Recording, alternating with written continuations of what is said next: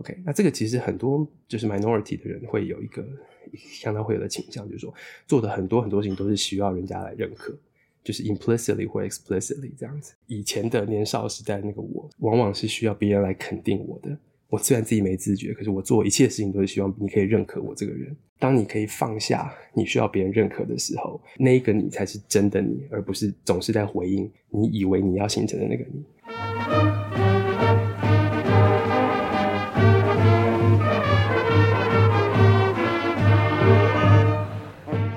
大家好，呃，欢迎又回到我们建中乐旗队十一届的 Podcast。今天请到的这位同学呢，我们其实在访问之前的每一个同学的时候，呃，大家就说啊，你还没访问他哦，怎么之前访问我？大家预期说这是一个我们所有人都想要知道他故事的人。那今天我们欢迎我们的建中乐旗队十一届的神人，呃，赖梦泉。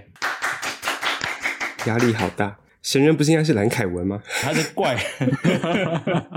好，那个谢谢建华跟大伟，各位同学大家好，呃，好久不见。不过这个就跟开场第零集一样，我觉得大家很神奇的事情是，我刚刚跟建华才在聊，我们我们两个大概从大学时代之后就没有没有见过面这样子，嗯，但是频率感觉没有跳动太多这样子，所以大概大家聊起来还是很快就可以就可以聊起来这样子。所以很谢谢大家有机会有这个机会这样子，然后诶、欸、是要先介绍那个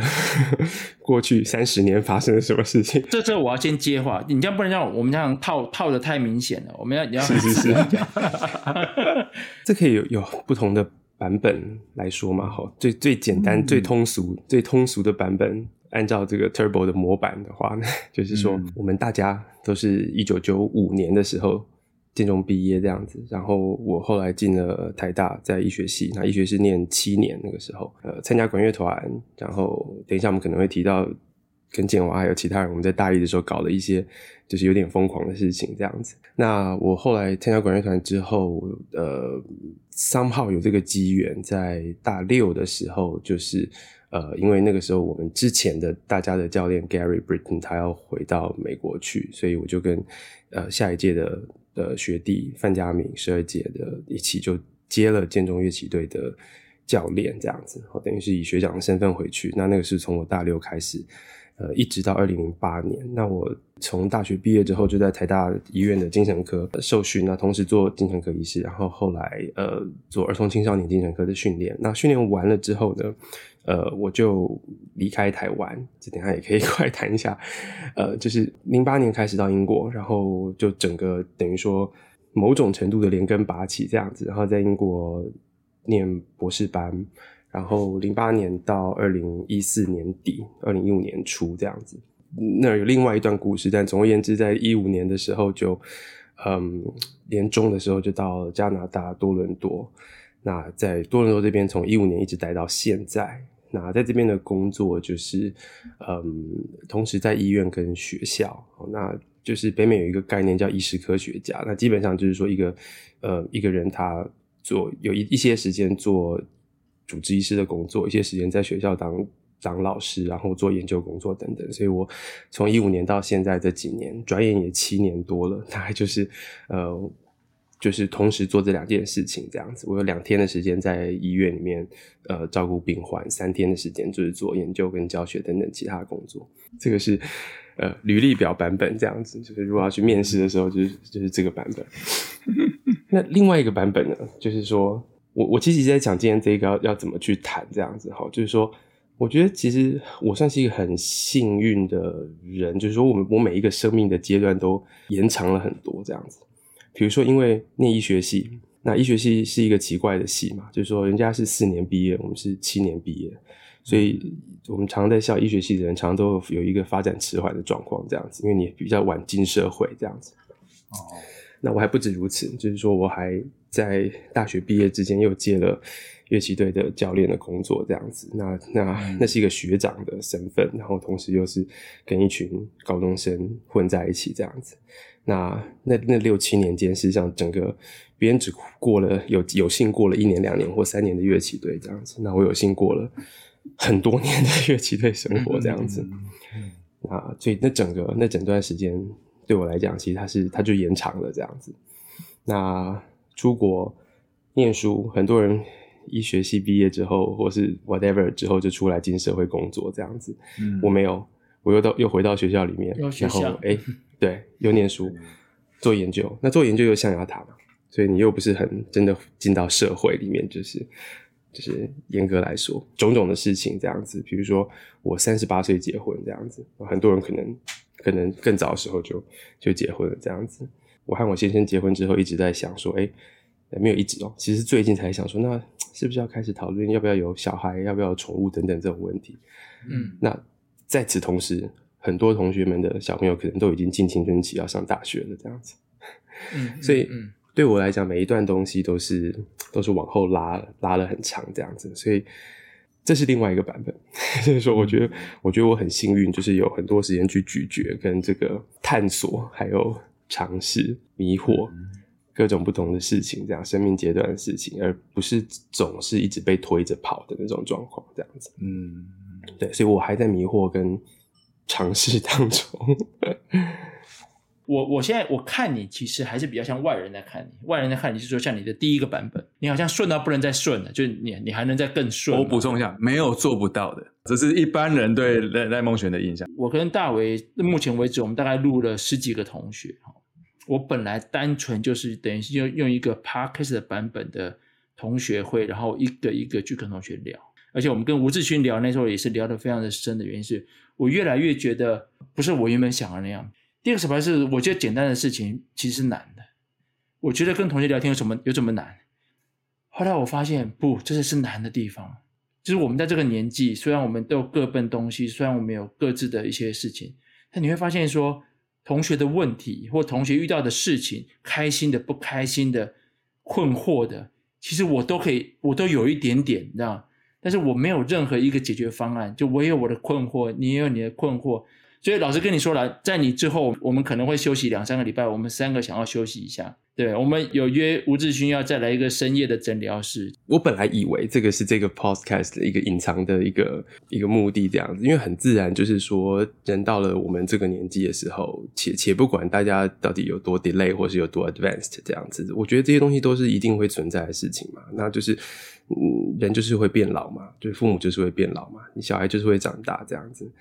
哦，那钱通常是越来越多，很多时候就也是也不是这个样子，突然就不见了，或等等的事情，这些东西都是它就是直线的，它就一直下去这样子。我觉得人很很难会没有困惑啦。那所以我反而以本来的预期是说，就是你创创设了这个平台，其实是让大家就是看到原来彼此都有类似或不同的的的这个的这个困惑，可是因为基于大家本来的那个信任跟这个。Connection 这样子，这些连接，那这些东西就是、嗯、它就可以，大家可以就可以来分享来讲这样子。那它本来也就不是一个有解答的的事情，这样子。这些事情如果真的真的有解答的话，那大家也不会在这边困惑这么久。这样，吴志勋就没工作了，对，对对对对。那孟璇，我我。就世俗面，我就问一下哈。第一个是你跟陈建华大一做了什么事？不好意思，我没有印象了。哦，对，没关系，这样就是其实这这中间有很多很多很多事情啊。如果照陈建华讲，我们我们其实高中的我印象中 印象中，就是高中的时候，当然大家就是忙成发跟新马巡回的事情嘛。那那个时候当然有很多的这个 lily coco 的东西，大家要一起来做这样子。那大一的时候，我们其实那时候弄了一个就是对刊这样子。就是就是叫乐器队的对刊这样子，那那个你们讲完我就有印象了，对，有一个小印象跑出来嘛。嗯、那那那个那个时候当然就是说，嗯呃，也是一样嘛。事情本来想的比较简单，后来发现没有那么简单。就是说，那个你要要邀稿就要稿，那就很多人都写稿这样子，那那也就很好这样子，然后去访问，然后做。对时的访问等等，就是一种很很怎么讲，很很 naive、很粗胚的方式去做这样子。那这个也都都有做起来，但接下来就有很多事情，比如说印刷啦，比如说排版啊，比如说要找钱啊、赞助啊这样子，就是。很多很多很多的东西这样子，那我其实回想起来，我已经不记得到底做了什么，我只记得陈建华做了很多东西，因为一就是行政上的东西，陈建华做了非常多这样，所以那部分我我已经不记得这样子。但我记得的事情是说，我们花了很多的时间，都记得大一的时候，就是在课业之外的时候，就是在搞搞这个搞这个东西这样子。我还有纸本，我记得我家还有几本。然后，然后这其实是创造了一个有点奇怪的小传统，延续了几年啦。那个东西到之后，我们毕业之后变成每一个高哎，等于说毕业的当届，他们就有也有做这个事情，一直做到我印象中应该是做到十十七、十八、十九。那附近这样子，哦、对，就是事实上是有、哦、，OK，对，所以理论上建中图书馆还有一系列的那个建中乐器队对砍，从第一期到某期这样，或是到二十一，我有点忘记这样子，十九我确定应该是有、嗯，对，所以是到到到那附近，所以大概有十年左右的时间这样子。帮各位同学问一个问题哦，就是你念台大的医学系嘛，然后主要真正的问题是为什么你会选心理这个专科？所以你可以讲一下你的选择，跟其实上这个、嗯、你你这个现在还每天在从事的工作到底是什么吗？嗯，这这这其实是个很很难的问题，因为说实在话，我记得我我高中毕业要要要选科系的时候，那呃说实在话嘛，就是说。你你你你怎你你有多大的信心，在十八岁、十七岁做的一个决定，就会是你这一辈子会很喜欢或者很能够做的事情，这样子。嗯、啊，嗯、对，就是一零八课纲之后，学生找到志向是最重要的事情。这次事情其实需要很多的经营，这样子。所以回到三十年前，我我其实那时候并没有很很知道我想要做什么。我知道我喜欢生物，哈，真的很感谢孙兰芳老师。嗯、对，就是就是我知道我喜欢生物这样子。那但是就是。哎、欸，成绩也够好，那一种其实也是一种很顺着世俗的的期待，因为阻力最小的路，说实在话，某种程度上这样子，就是说，OK，可以念到医科，那就那就去这样子。那反而是说，就是 脑或是人的心灵作为作为这个医学的一部分，这件事情其实很有趣，因为它永远是在医学的边陲的部分，这样子，就是说。医学绝大部分可以处理的事情，就是肝胆肠胃心外伤等等这种东西，这是比较看得到、摸得到。相对而言，这样子，那就算你肉眼看不到，显微镜下也看得到，分子生物学上也看得到，这样子。脑袋跟心灵就不是，那其实是一直还是大家不是很搞得清楚的一个状况。那那有一部分原因，我觉得是，或是累积下来原因，是因为其实也许是跟一直留在这个。未曾长大的那个阶段里面有关系，就是我有很多同才经验，这样或者是学弟学妹们的聊天的经验，这样子哦，那就是大家可能也都会有，就是说，OK，你会发现你你喜欢听人讲话，或者是你可以让有些人呃愿意愿意放心的跟你说话，这样子。就是我我当时的状况，那那其实某种程度上可能是某一种倾向或是天赋之类，我也我也不太确定这样，但至少是那是我呃似乎可以引导的一种状态，然后一种自己和别人都算某种程度上舒服的状态这样子。那那所以当时在大学时代其实也做了一些，就是像那种同侪。同才咨询这样子的 peer counseling 这样之类的东西，可真正的决定点其实还是到了实习的时候啦。就是我记得很清楚，有一次我们实习的时候要去嗯不同的科嘛，这样。那我当然因为精神科觉得有意思，我就有去。那我记得有一天是精神科实习，然后我在急诊，然后急诊就是有一个自杀的自杀未遂的一个，应该是一个中年的女性这样子。那我记得那天就是凌晨，然后我已经不记得内容是什么，但是我记得事情是说，当我们会谈结束，呃，出来的时候，就是他说，哦，那个约略的意思是说，就是我我虽然知道接下来这个，呃呃，事情并不会改变多少这样子，但是就是经过今天晚上，似乎让我觉得多了一点信心或是希望之类这种事情。那那个时候是当然就是在一个你知道一个实习生在一个医疗的场域底下，第一次突然觉得说，诶，好像。这个东西是可以做的，或者说是真的有一点点帮忙、一点贡献的这样子，所以是那个经验，我觉得是实习的经验里面，你真的去做过以后，发现说，OK，这个东西我真的，哎，可以，不只是说想象中可以这样子。那当然，另外一个原因就是说，呃，我本来就是一个很杂，怎么讲，很杂学的人，这样子，什么东西都摸一些，但都不摸不深，这样子。那精神科刚好处在这种，刚刚讲医学的边陲，这样子，所以它可以走到非常的生物学的的部分，它也可以走到非常的心理学，或是非常的社会取向的部分，这样，它就夹在很多事情的中间。那呃，杂学或是就是博而不呃，怎么讲，博杂而不精，不见得是个坏事，这样子。所以也是因为这个原因，所以我觉得可能呃，就是一路做下来就觉得，嗯，哎，也是蛮适合、蛮顺的这样子。嗯，我我先问一个基本的问题，我我我其实敢相信，呃，就是就是猜测说，我们很多同学不知道这件事情，精神科跟所谓的心理。心理呃，你你跟吴志勋做的有什么不一样？除了你做的比他好而已 之外，没有没有没有没有，不是哎，有有必要这样子挑起这种？有有有必要有必要，千千万不要这样这样子，我们的友情如此坚固，怎么可能会因为你一句话而？呃，你不一定知道，你不一定确定的，有些有些东西没有 test 的，你不会确定。不不，这个是一个很，这其实是一个没有没有表面上简单的问题，这样子，因为其实很多时候它其实是你要看是内容或者形式上嘛。就是形式上，当然这这些东西都是跟人相关的东西，它当然牵扯到就是执照跟这个这个这个，就是就是我们讲 institute 这样子哈，就是说是那个那个建制是什么样子。那那个建制就是说，就是医学归医学嘛，那非医学以外，其他临床学科是底下临床临床学科。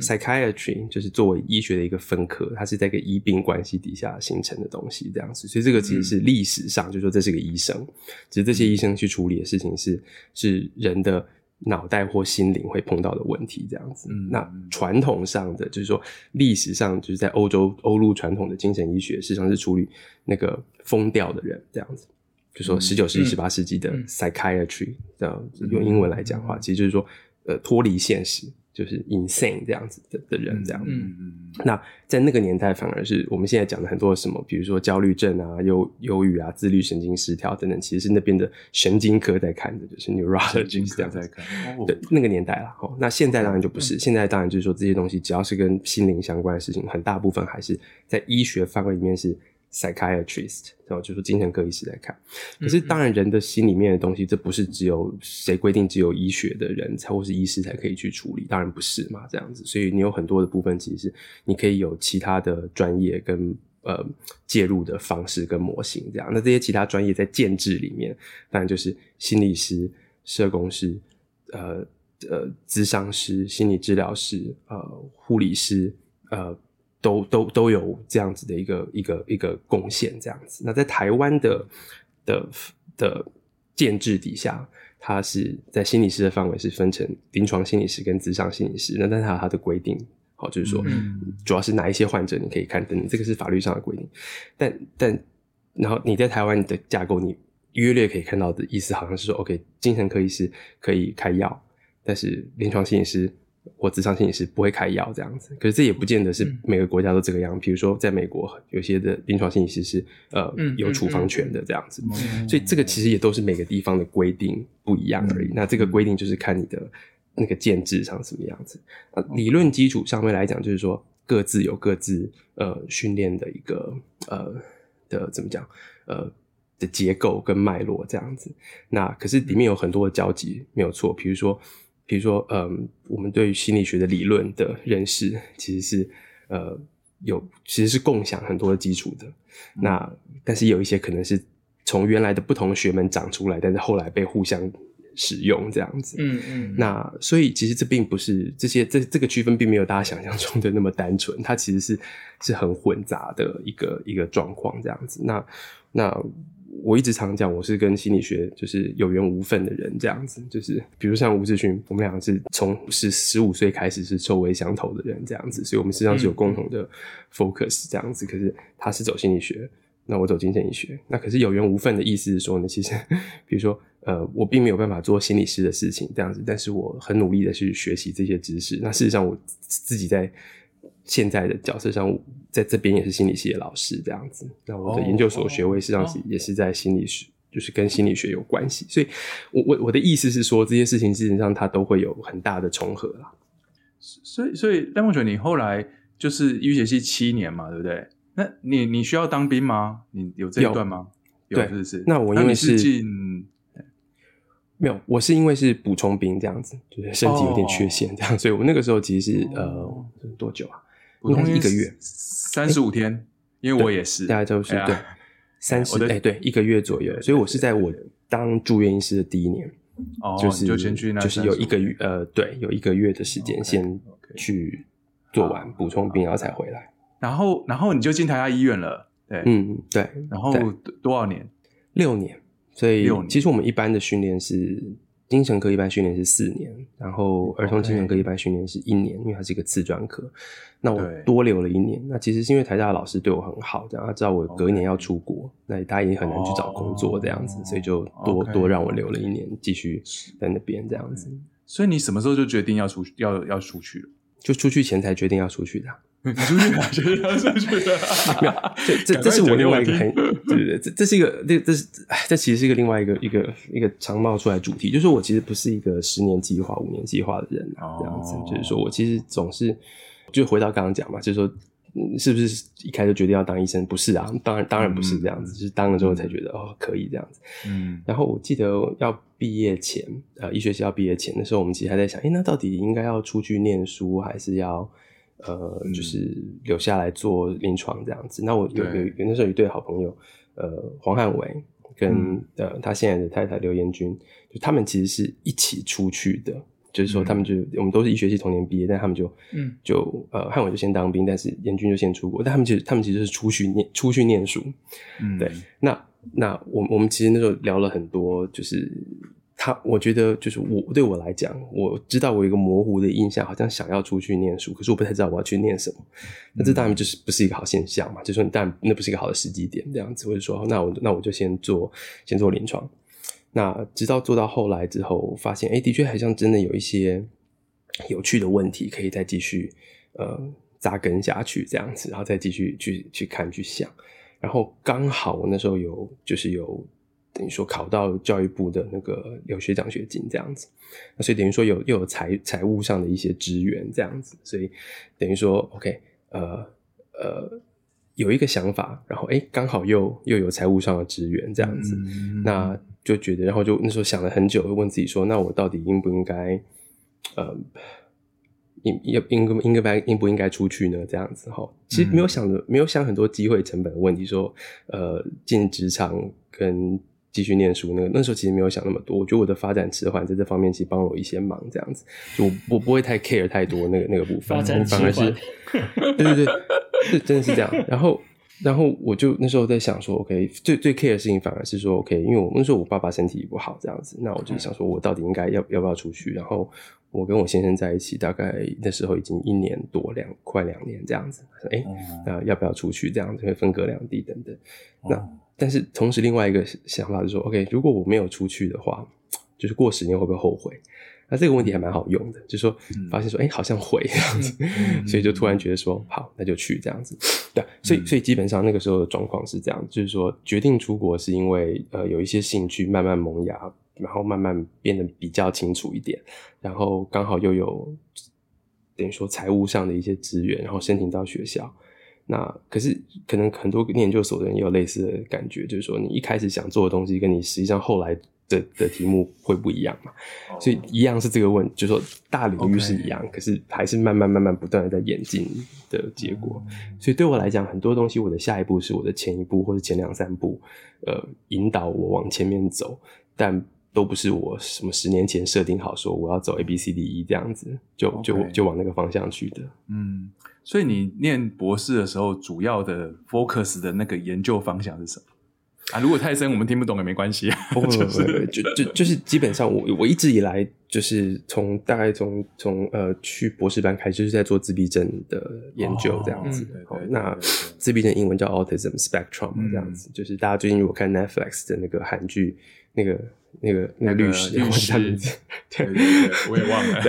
对对对，就这样，就是但是就是就是这样子一个一个一个一一群一群一群呃一个状态这样子。那这个状态当然是很广，因为它可以从呃就是呃有些人没有没有语言能力，没有沟通能力，那一路到就是有些人其实是呃认知功能很好，然后但是就是呃社交上的的的的的能力跟技巧和。呃，和大部分没有自闭症的人长得不一样，这样子，所以现在有一个概念叫神经多样性，大家就讲这个事情，就是跟生物多样性一样的概念，就是说，OK，人有不同的那种讯息处理的方式跟表达方式这样子。那有些情有些情况，那个方式会造成嗯生活上的困难这样子。有些情况可能相对而言不会。所以我当时的研究主题就是自闭症。那一大部分其实在女生的自闭症，因为自闭症常常有历史上来讲就是男生比较多这样子。那那但是女生当然还是有，只是说研究都没有很多。所以我从大概从零八年一路做到现在为止。绝大部分做的事情就是性别跟自闭症的关系。那一开始从女生开始，那后来就延伸到不同的性别的这个跟自闭症的一些关联性等等的事情。那就是那么久，你拿到 PhD 以后，呃，为什么会决定到多伦多，然后再 take 这个位置，然后做起现在的事情？这个当时出国的时候，并没有想要在国外，就是说我只是想要去念书。哦然后念书念完之后，就想本来想说，哎，就回台湾。那可是因为当时因为奖学金的钱只有三年，所以我等于是拼了命把它早点念完，他们就没钱了这样子。嗯，那也很顺利就念完，可是什么东西都还没有做完，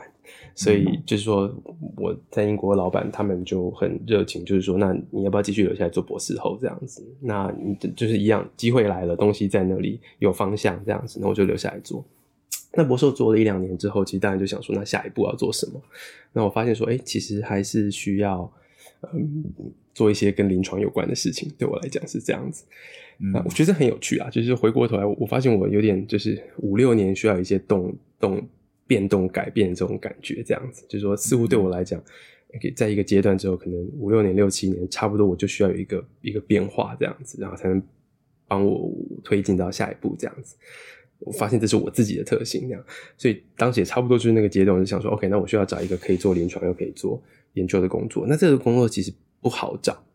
因为说实在话，even 在台湾回来的时候，其实并不是，应该说绝大部分的地方并没有办法提供你一个足够的空间跟呃合理的安排，让你两件事情都做。那台湾常常往往是希望你什么都做，嗯，但是嗯。不见得是一个最好的方法，让你什么都可以做得出来。嗯、那所以，呃，当时也是很机缘的状况，就是我在一个会碰到了我，就是在加拿大当时 recruit 我的人这样子。那他其实是，嗯，嗯，我们的领域里里面一个很很重要的前辈。那那他其实当时是要在多伦多大学这边做一些，呃，这边的儿童青少年精神医学的改变，所以他们实际上在 recruit 人。嗯、那那。加拿大提供了一个，嗯，就是对于我们这种所谓的，嗯，就是怎么讲，就是有执照的医师，就已经有专科执照的医师，可以直接执业的可能性，这样子。那基本上，呃，大家可能对这对这行如果有一些了解的话，就是说，因为医学的这个东西是很怎么讲，highly regulated，所以不同的国家实际上是很限制谁可以执业，谁不能执业。对对对对对。那很多地方是希望。就就算你是别的国家已经已经训练很好的人，他还是希望你从头开始做这样子，就是说从住院医师训练开始。那加拿大它其实有一个有一个呃安排，就是说如果你是医学院愿意聘你当老师，而且同时你有这个已经有专科训练的认可的时候，那经过他们的审核，你可以直接在这边执业。那因为这样子的方式，让他们可以去 recruit 到世界不同的不同地方的人来。来去呃加入他们的团队这样子，所以因为这个机缘，他们当时又有 opening，所以变成师傅就呃有这个机会可以可以过来这样子，所以那呃所以这是一个我们讲就是医师科学家，意思就是说其实你是可以 combine 两个东西，然后呃两个东西都给你算相对而言比较足够开放的空间跟时间去去做事情这样子。你是以科学家的身份到加拿大去？因为这个身份让你可以就在以加拿大的一个一个相对的特殊的规定，对你可以在那边职业，对不对？对，所以他们 recruit 的时候，等于就是说，应用这样子的一个机制，可以 recruit 到别的国家的医师科学家过去，这样子。那那梦泉，我想要问一下，因为你有刚有提到说，其实蛮早就认识你先生嘞，然后其实你也有远距什么的，所以你可以介绍你的那个家庭生活给我们知道一下吗？其实也没有很早。就是说，这算算一般的这样子，就是没有。嗯、我们认识的时候，其实我已经快三十岁哦。所以主要是因为赖孟权发展迟缓，我们才觉得好像事情发生的很早，真的 完全抓到重点。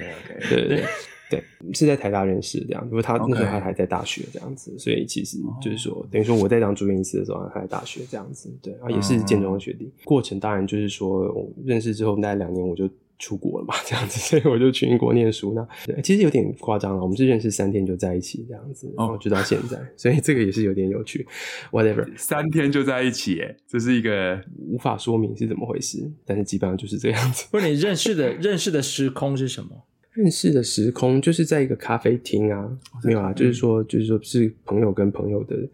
的聚会这样子，就是说跟朋友见面，刚好他是朋友的朋友这样子，所以其实就是。就是一群朋友在咖啡厅聊天，那聊天之后就诶、欸，好像就是可以认多认识这样这个人，回家就在 MSN 上面，那时候还 MSN，那时候还 MSN，MSN MSN 上面，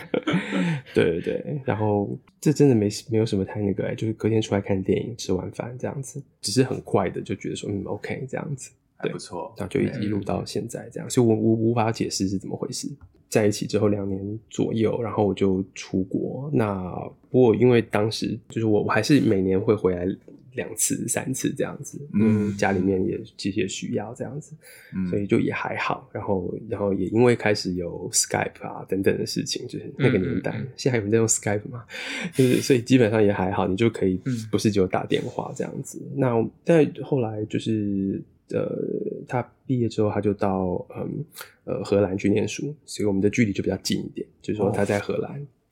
然后我在英国这样子，所以飞的话其实也四五十分钟，所以其实算很方便。嗯、所以我们大概就是在欧洲过了，等于是有四年左右，就在欧洲两地的生活这样。所以我花了一些时间在荷兰，他花了一些时间在英国等等这种事情。也、欸、是为这是为什么他的脸书的名字用的是一个我看不懂的文那个语言？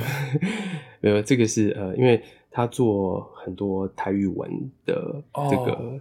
教学的台语文，这样对对，所以对对对对，就是 台湾罗马字这样子，对对对，OK 对.所以是做台文的，所以基本上就是说我们等于是在同时在欧洲，但是住在两个地方这种概念这样子，那。后来就我们在荷兰结婚，那个时候台湾的这个同性婚姻还没有合法。哪一年？哪一年？一四年，一四年，一四年。对对对对。Okay, okay. 那所以就是一个在荷兰的，就是我们等于在欧洲的朋友们这样子，他来这样子。嗯、呃，那时候其实同时也是就是决定要去哪里的问题，就是哎要回台湾吗？还是要去别的地方？刚刚讲到这个部分。那我们其实呃来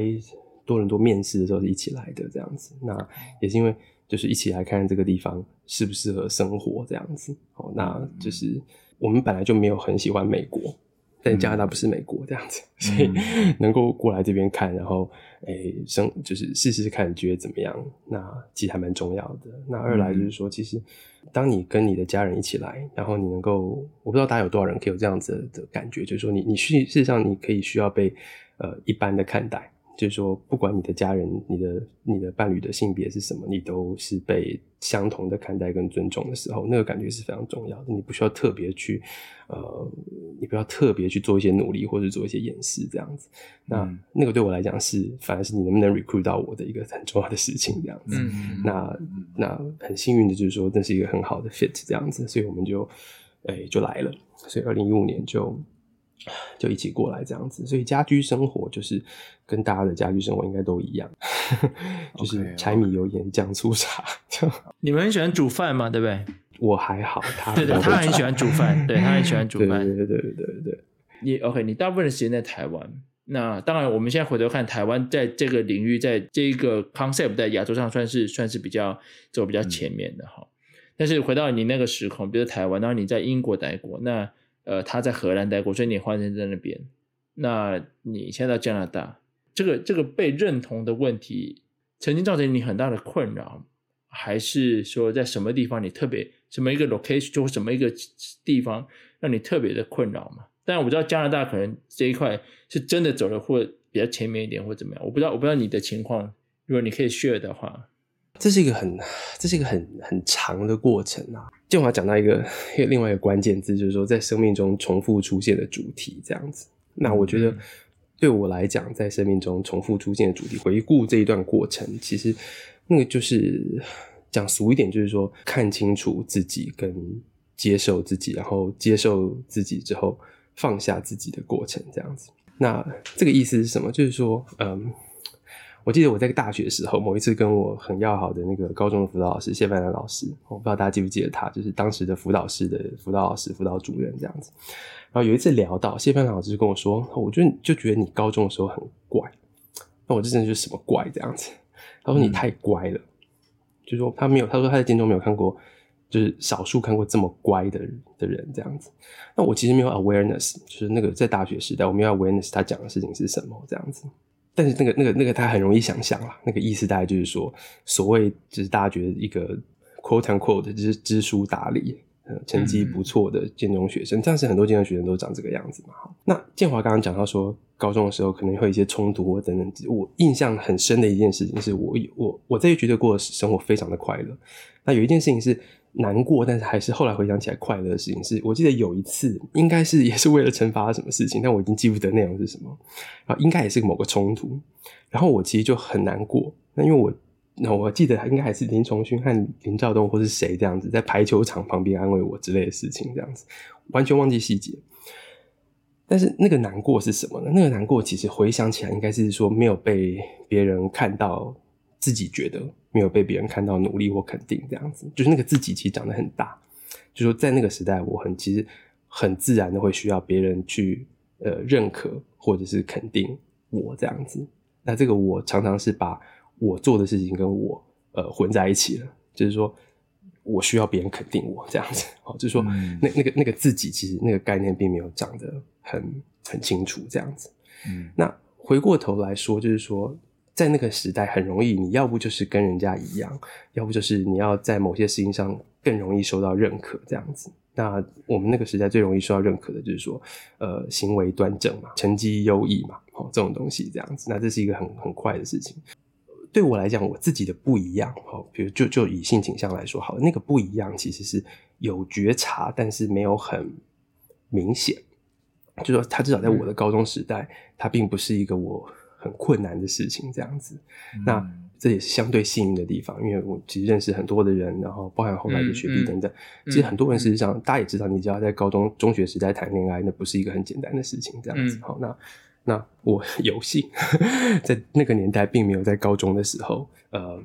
有这样子的际遇，这样子哈，可能有一点 crush 这样子，可是没有没有际没有这样子的际遇，所以对我来讲，那个事情是一个呃搁置的事情，这样子，就是我知道我好像不太一样，但是我并不需要特别的去处理它，因为我我并没有被迫的要去处理它，这样子。嗯，那那也许是那个不一样的感觉，就是我会走阻力最小的路嘛，就是说如果我在另外的方面其实是很自然的更一样，或者是更。扩展过优异的时候，那那个其实是更容易走的路，所以这其实是很多不一样的小朋友会有的特质，就是他会更努力把事情做得更好，这样子没有什么不好在那个时候。可是 就是出来混总是要还嘛，这样子。那那个还就是说你在 你在某一个时间点。你就会遇到那个被你搁置的事情，它会跑出来这样子。那大家这个很难避免，所以对我来讲，那个事情发生在这个大学时代这样子哈，在大大三之后开始这样子，开始呃谈恋爱这样子哈。那我也交过女朋友，那后来也交过男朋友。那这些事情其实很多时候都是属于一个当时的嗯摸索冲撞，或者是回应你自己的心里面的发展的需求这样子。那这整个过程变成是说嗯。变成是说，不断的去看到，其实自己是有一些不一样，而那个不一样不能被搁置，因为它就一直会跑出来。那有很多的冲突，也许有些人可以体会，就是说，OK，你要跟谁说，呃，不要跟谁说，呃，什么时候跟谁说。